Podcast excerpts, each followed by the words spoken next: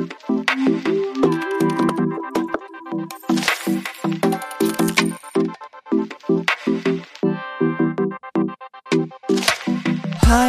und herzlich willkommen zu Babylicious, dem Podcast für bald Muddis, Muddis und alle, die einfach Lust haben zuzuhören.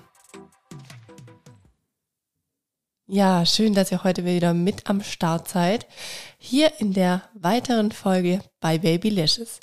Heute in der 39. Folge soll es um das Thema Beikost für Babys gehen. Ich hoffe, das wird eine spannende Folge für euch alle und ihr freut euch drauf.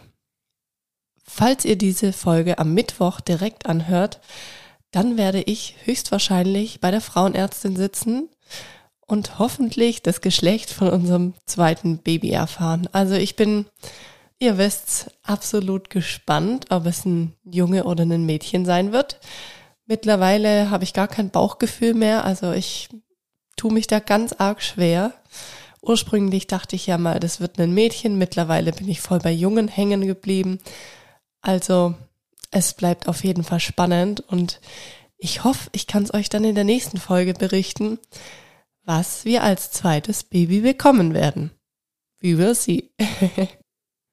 so, neulich gab es ja erst eine Folge zum Thema Ich habe abgestillt, beziehungsweise wir haben abgestillt, weil da gehören ja immer zwei Menschen dazu. Und passend dazu gibt's jetzt das nächste Thema, das Thema Beikost. Ja, der Name sagt's eigentlich schon, bei der Kost. Und das hat damals die liebe Juli auch so gesagt gehabt. Die Juli ist Stillberaterin und mit ihr habe ich damals eine Folge zum Thema Stillen und Abstillen gemacht.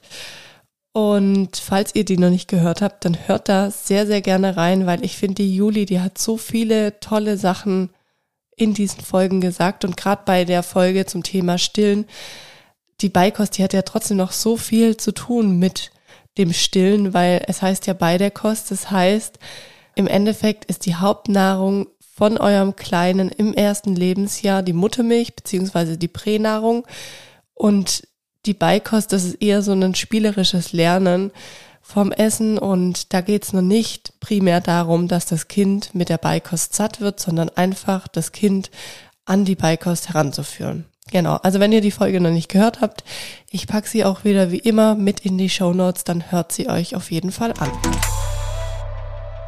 So, wir haben im fünften Lebensmonat des Juniors mit der Beikost angefangen. Ich habe es da ganz klassisch gehandhabt. Ich habe ihm Karottenbrei gekocht. Zum Start der Beikost habe ich dann mir noch ein tolles Buch gekauft. Das Buch ist von Josephine Bayer und Nina Bott. Es heißt Baby Beikost. Und in diesem Buch, da erfährt man einfach so die grundlegenden Dinge zum Thema Beikost, zum Thema Stillen, zum Thema, was eigentlich die Aufgabe ist von der Beikost, also ähnlich wie ich es jetzt auch schon im Einleitungssatz gesagt habe. Also, dass das Baby quasi die Beikost lernt, dass das Baby lernt zu essen, dass das Baby lernt, was anderes wie die Muttermilch im Mund zu haben, dass das Baby die verschiedenen Konsistenzen kennenlernt und ja, für mich, und das muss ich euch ganz ehrlich sagen, war das Thema Beikost am Anfang so riesig. Also ich habe ganz normal gestillt und es lief alles gut. Und dann wusste ich, okay, ab dem fünften oder ab dem sechsten Monat kann man dann langsam mit der Beikost anfangen. Und das war für mich so ein Riesenthema. Ich, ja, wenn ich dran gedacht habe, dann dachte ich mir so, okay, krass, wie soll ich das alles mir merken? Und werden wir das hinbekommen? Und wird der Kleine das vertragen? Und wie läuft das ab? Und nicht, dass ich da was falsch mache und ja, da waren so viele Fragezeichen in meinem Kopf, dass es mir einfach total gut getan hat, da so einen kleinen Leitfaden zu haben für dieses Thema und da dachte ich mir dann, okay, ich muss mir einfach ein Buch raussuchen, weil wenn ihr auch mal online schaut, es gibt so viele Bücher zum Thema Beikost und auch so viele verschiedene Ansätze. Es gibt ja nicht nur die Beikost, es gibt ja auch dieses Thema mit dem Baby-led Weaning. Das ist ja nochmal ein ganz anderer Ansatz. Da geht es ja gar nicht so um das Thema Brei, sondern eher um dieses selbstgesteuerte Essen des Kindes, dass das Kind sich das selber raussucht. Also ich bin da auch kein Spezialist, deswegen lest es euch selber durch, wenn es euch interessiert, was BLW ist. Ich möchte euch da jetzt hier auch nicht zu viel sagen, nicht, dass ich noch was Falsches sage. Aber ich wollte einfach ein Buch, wo ich so einen kleinen Fahrplan habe zum Thema, wann mache ich welchen Brei, wie starte ich am besten und welche Breie sind vielleicht auch gut verträglich, welche weniger gut. Also dieses, dieses ganze anfängliche Thema. Und da habe ich mir einfach dieses Buch rausgesucht gehabt. Das hatte mir auch eine Mami empfohlen und ich fand es einfach total gut. Zum einen, das hat jetzt nicht so einen mit Text überflutet und zum anderen waren schöne Bilder drin. Ich bin eh so ein visueller Mensch, ich brauche das. Und zum anderen natürlich, es waren super gute und fundierte Rezepte, die sich einfach auch schon, ja, man kann es nicht anders sagen, jahrzehntelang bewährt haben. Und was ich an dem Buch auch so schön finde, ist, da ist es einfach so toll beschrieben. Also die einzelnen Lebensmittel, wie zum Beispiel, warum eine Avocado so gut ist oder welches Öl soll man für den Brei verwenden oder welche Fleischsorten sind geeignet und warum und welche Inhaltsstoffe haben die. Das finde ich einfach, ja, total spannend, weil mich das Thema Ernährung selber schon von früher, von meinen Wettkampfzeiten total interessiert und da lerne ich sehr, sehr gerne mehr drüber und für unsere Kleinen da, ja, eignet man sich doch gerne so ein Wissen an. Das heißt, ich habe so mit diesem klassischen Karottenbrei gestartet und mir war es auch wichtig von Anfang an, ich wusste, ich möchte die Breie alle selber machen. Das war irgendwie so mein persönlicher Anspruch, einfach, dass ich weiß, was in den einzelnen Breien mit drin ist. Und ja, zum anderen dachte ich auch, okay, ich liebe das Kochen, ich koche mega gerne und ähm, ja, dann möchte ich das einfach machen. Und da war mir einfach die Qualität sehr wichtig. Ich bin da immer auf Bio- oder Demeter-Qualität gegangen. Ich habe auch das Glück gehabt, dass in unserem Übergangszuhause, muss ich jetzt mittlerweile sagen, war auch direkt im Ort, im gleichen Ort war ein toller Bio- bzw. Demeter-Bauernhof. Und da haben wir dann immer einen Spaziergang hingemacht und zweimal in der Woche habe ich da einfach dann frisches Obst und Gemüse für den Gemüsebrei geholt. Was euch vielleicht auch noch interessiert, ich habe mir von Beginn an Einfrierbehälter gekauft. Da gibt's auch die verschiedensten Hersteller. Ich möchte da jetzt gar keine Werbung machen für einzelne. Genau, wenn es euch aber interessiert, dann schreibt mich einfach auf Social Media zum Beispiel zu dem Thema an. Was so ein kleiner Mom-Hack ist zu diesem Thema Einfrierbehälter. Also am Anfang essen die Kleinen ja noch so wenig Brei, also da fängt man wirklich mit ein, zwei Löffeln von dem Brei an, gerade von so einem Karottenbrei zum Beispiel. Und dafür eignen sich auch super die Eiswürfelbehälter. Die kann man da auch für den Start nehmen und dann die einzelnen Eiswürfel quasi befüllen mit dem Brei und dann einfrieren und dann kann man am Tag einfach, ich habe es dann immer so gemacht, zwei so Eiswürfel in ein kleines ähm, Gläschen getan und dann in ein Wasserbad gestellt, aufgewärmt beziehungsweise warm gemacht und dann dem Kleinen verfüttert. Also das reicht auf jeden Fall anfänglich sehr gut aus. Die ersten, ja, was sagt man denn, vier Wochen, bis sie sich so dran gewöhnt haben. Genau, also da braucht ihr nicht euch teure Einfrierbehälter kaufen, sondern das könnt ihr wirklich in die Eiswürfelbehälter dann füllen. Ja, wieso eigentlich überhaupt Einfrierbehälter? Das habe ich jetzt gar nicht gesagt. Also ich habe ja, wie gesagt, immer den Brei selber gekocht und da macht man in der Regel seltenst oder das machen mittlerweile viele Mamis so, dass sie wirklich vorkochen. Das heißt, eine große Menge an Brei kochen. Bei mir wurden das immer so, wurde das eigentlich immer so eine Wochenration dann im späteren Verlauf, dass ich einfach eine ordentliche Menge an Brei gemacht habe, das dann eingefroren habe und täglich im Brei wärmer aufgewärmt habe. Ich finde das einfach eine super Möglichkeit. Das ist zwar an dem Tag, wo man es zubereitet, wirklich eine Arbeit. Also ich glaube, ich stand immer zwei Stunden in der Küche für den Brei mit Schälen, mit Kochen und Pürieren und ja, was man nicht alles macht. Aber dann hat man einfach die weitere Woche erstmal Ruhe und ja, finde ich eine super Möglichkeit. Zum Thema selber kochen. Ich weiß es noch. Viele haben mir immer gesagt, Mensch, Sandy, wenn du einmal probierst, dem ein Gläschen zu geben, dann isst er nichts mehr anderes ja, irgendwann dachte ich mir dann so, komm, ein Gläschen, das ist jetzt auch nicht das Schlechteste.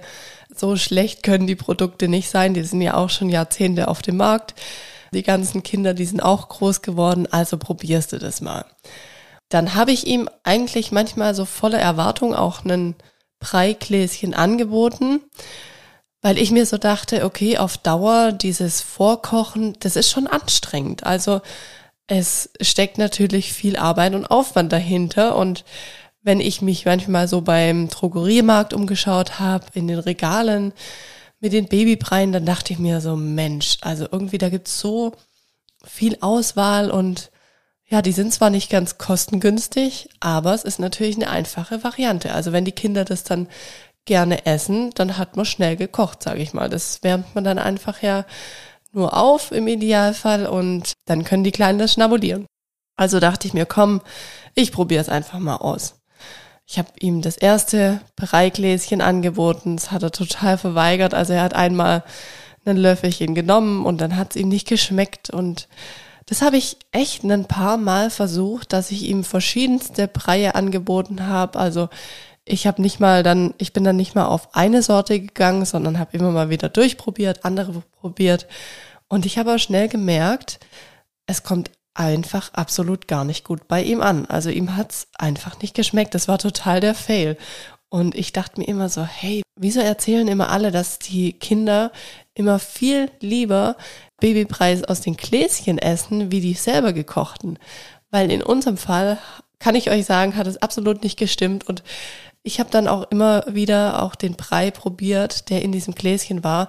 Und im Vergleich zu unserem Karottenbrei zum Beispiel war ein Karottenbrei aus dem Gläschen sowas von Ultrafahrt. Und ich dachte mir, okay, das würde ich auch nicht mögen. Also den Karottenbrei, den tatsächlich ich dann gemacht habe, obwohl es auch nur Karotten waren, aber halt gute Karotten, der war so richtig schön süß und aromatisch, also man hat es einfach total geschmeckt, das, das ist was Gutes und das andere, das hat so, so verkocht geschmeckt, so, ja, da, da war gar nichts mehr, das hat irgendwie so tot geschmeckt, also ich konnte den Kleinen dann wirklich verstehen, dass er das einfach nicht mag. Angefangen haben wir mit dem Mittagsbrei, das war der Karottenbrei. Später dann kamen weitere Gemüsesorten mit dazu. Und ähm, ja, nochmal ein Stück später, das steht aber auch ganz genau in so einem Buch zum Beispiel, das, was ich euch vorhin vorgeschlagen habe, da ähm, steht dann drin, ab wann man auch einen Fleischbrei quasi macht, einen Gemüsefleischbrei.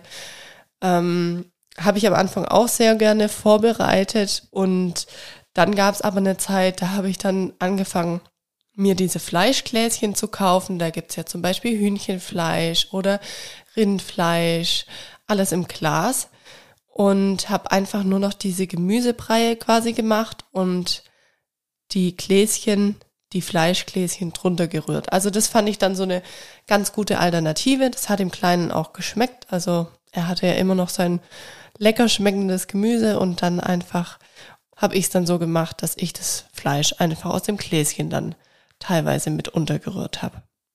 Zum Abendbrei gab es dann immer so ein Getreidebrei, das gibt's bis heute noch manchmal meist von Holle. Das sind einfach diese Rührpreis, die kann man entweder mit Milch oder auch mit Wasser anrühren. Also je nachdem, wie viel Milchprodukte vielleicht das Kind am Tag schon zu sich genommen hat. Man soll ja dann nicht mehr wie 200 Gramm, soll das Kind ja zwecks dem Eiweiß nicht zu sich nehmen. Da habe ich dann immer geschaut und je nachdem abgewogen, entweder mit Milch oder mit Wasser oder man kann auch ein Teil Milch, ein Teil Wasser machen. Aber das steht auch alles immer auf den Verpackungen mit drauf. So einen Abendbrei aus dem Glas habe ich eigentlich nie gegeben. Könnte man machen. Das erste Mal kam ich damit im Urlaub, jetzt im Sommer in Berührung. Also da war der Kleine ja schon über ein Jahr alt weil ich einfach dann gemerkt habe, okay, das ist doch geschickt für den Urlaub, einfach Gläschen mitzunehmen. Gerade bei diesen süßen Breien, die hat er dann eher gegessen, wie das Herzhafte. Was man nicht vergessen darf, nebenbei habe ich den kleinen Mann ja immer gestillt. Also, wer die anderen Folgen noch nicht angehört hat und jetzt vielleicht das erste Mal hier auf Babylicious gestoßen ist, ich habe den Junior 13 Monate lang gestillt das heißt, auch neben der ganzen Beikost, also egal was er von Anfang an gegessen hat, hat er danach immer noch mal die Brust von mir angeboten bekommen und konnte da so viel trinken, wie er mochte. Also ich habe zusätzlich auch angefangen, ihm immer das Wasser anzubieten. Wir haben da so einen Trinklernbecher, den kennt ihr vielleicht. Ansonsten schreibt mich dazu auch gerne auf Social Media an. Das ist ja so die Austauschplattform. wo ihr auch mit mir in Kontakt treten könnt. Da könnt ihr mir genau solche Fragen auch stellen, beziehungsweise ihr werdet auch manches in meinen Stories da sehen. Apropos Instagram, das passt jetzt ganz gut rein, deswegen sage ich das euch. Ich habe in der vergangenen Woche eine Umfrage gemacht, ob ihr vielleicht gerne mal Beikostrezepte von uns sehen würdet, gerne mal sehen würdet, was der Kleine so am Tag isst.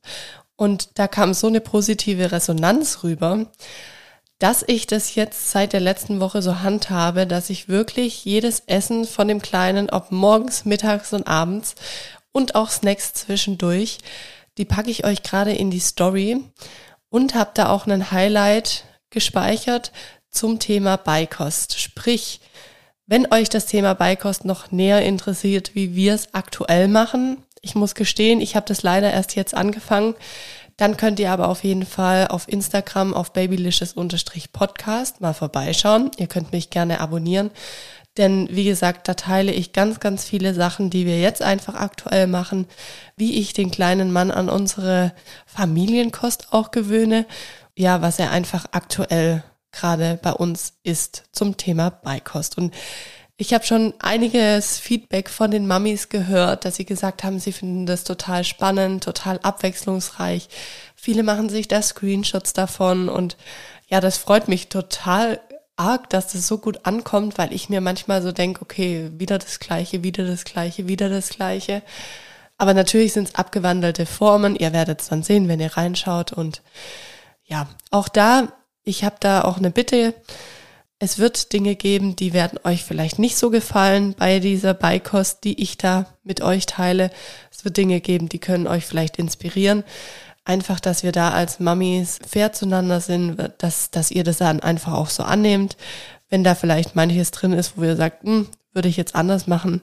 Absolut okay. Dieses, ja, dieses Angebot, es soll einfach da sein, um dass ihr euch da was rausziehen könnt und das, was euch nicht gefällt, lasst einfach links liegen. Ja, und mit der Zeit, da wird man einfach immer kreativer, was die Beikost angeht. Und ich habe mich da selber auch sehr, sehr gerne immer von anderen Mamis inspirieren lassen. Ich habe Freundinnen gefragt, was die den Kleinen so geben. Weil manchmal, da hat man so seine ja, Ideen im Kopf und man denkt gar nicht weiter. Und ähm, was für mich natürlich auch immer eine sehr große Inspiration war, das waren Bücher, das waren Beikostbücher. Ich liebe ja immer diese GU-Bücher, die kennt ihr vielleicht auch. Ich äh, habe da auch dazu ein paar Bücher auf Instagram gerade in den Highlights bei Beikost abgespeichert. Da könnt ihr dann auch noch mal reinschauen. Oder wie ich es vorhin schon gesagt hatte, in der Folge 26 habe ich ja auch Buchempfehlungen gemacht. Da sind auch Bücher zum Thema Beikost mit drin. Wenn ihr natürlich auch tolle Rezepte habt, freue ich mich mega, wenn ihr die mit mir zum Beispiel teilt und ich kann sie dann auch mit unserer ganzen Community teilen. Da freue ich mich auch immer super arg drüber. Wenn ich jetzt zum Beispiel ein Bananenwaffelrezept habe, dass ich das mit euch einfach teile. Und so finde ich es einfach total schön, wenn man sich da miteinander austauschen kann. Und ich finde, aktuell unsere Zeit, die ist ja wirklich crazy. Wir befinden uns immer noch in der Corona- Pandemie und ähm, jetzt gerade ist es November 21 und die Zahlen, die schießen wieder in die Höhe. Das heißt, vielleicht steht wieder ein kleiner Lockdown ja kurz vor der Tür. Sprich, man kann sich einfach nicht so face to face mit so vielen Mamis austauschen, wie man es vielleicht noch vor zwei bis drei Jahren machen konnte. Und da muss ich schon sagen, ich bin da sehr, sehr dankbar über Social Media und über diese Möglichkeit, die man hat. Ich gucke mir super gern auch Videos an von anderen und lass mich da inspirieren. Und deswegen, ja, wenn wir uns da austauschen können und ähm, ihr was von mir zurückbekommt und ich was von euch, freue ich mich einfach riesig. Zum Thema Beikost ist noch zu sagen, es ist ein Thema, man muss sich rantasten. Es ist auch total tagesformabhängig. Wir persönlich, ich hatte es ja vorhin schon mal erwähnt, wir haben kein BLW gemacht. Ähm, allerdings durfte er bei mir schon immer das essen, was er in die Hand nehmen konnte. Also ab dem Zeitpunkt, wo er diesen Pinzettengriff, das sagt euch vielleicht auch was, beherrscht hat, da habe ich ihm immer wieder zum Beispiel ein Stück Gurke oder es war bei uns dann Sommer, ein Stück Melone in die Hand gegeben, Wassermelone. Da habe ich dann immer geguckt, dass die Kerne draußen sind. Das hat er ja auch geliebt. Also Mamis, wenn ihr an Wassermelonen aktuell rankommt, dann holt es euch, wenn eure Kleinen gerade anfangen, weil das kommt bei den meisten Kids wirklich, wirklich super gut an. Und unser Kleiner, der hat es auch geliebt. Muss ich auch mal wieder gucken, dass ich vielleicht eine Melone finde oder Honigmelone, das geht dann auch. Dann ist es so, es gibt jetzt auch noch Tage, er isst ja bei uns viel mit seinen eigenen Händen, da landet auch extrem viel auf dem Boden.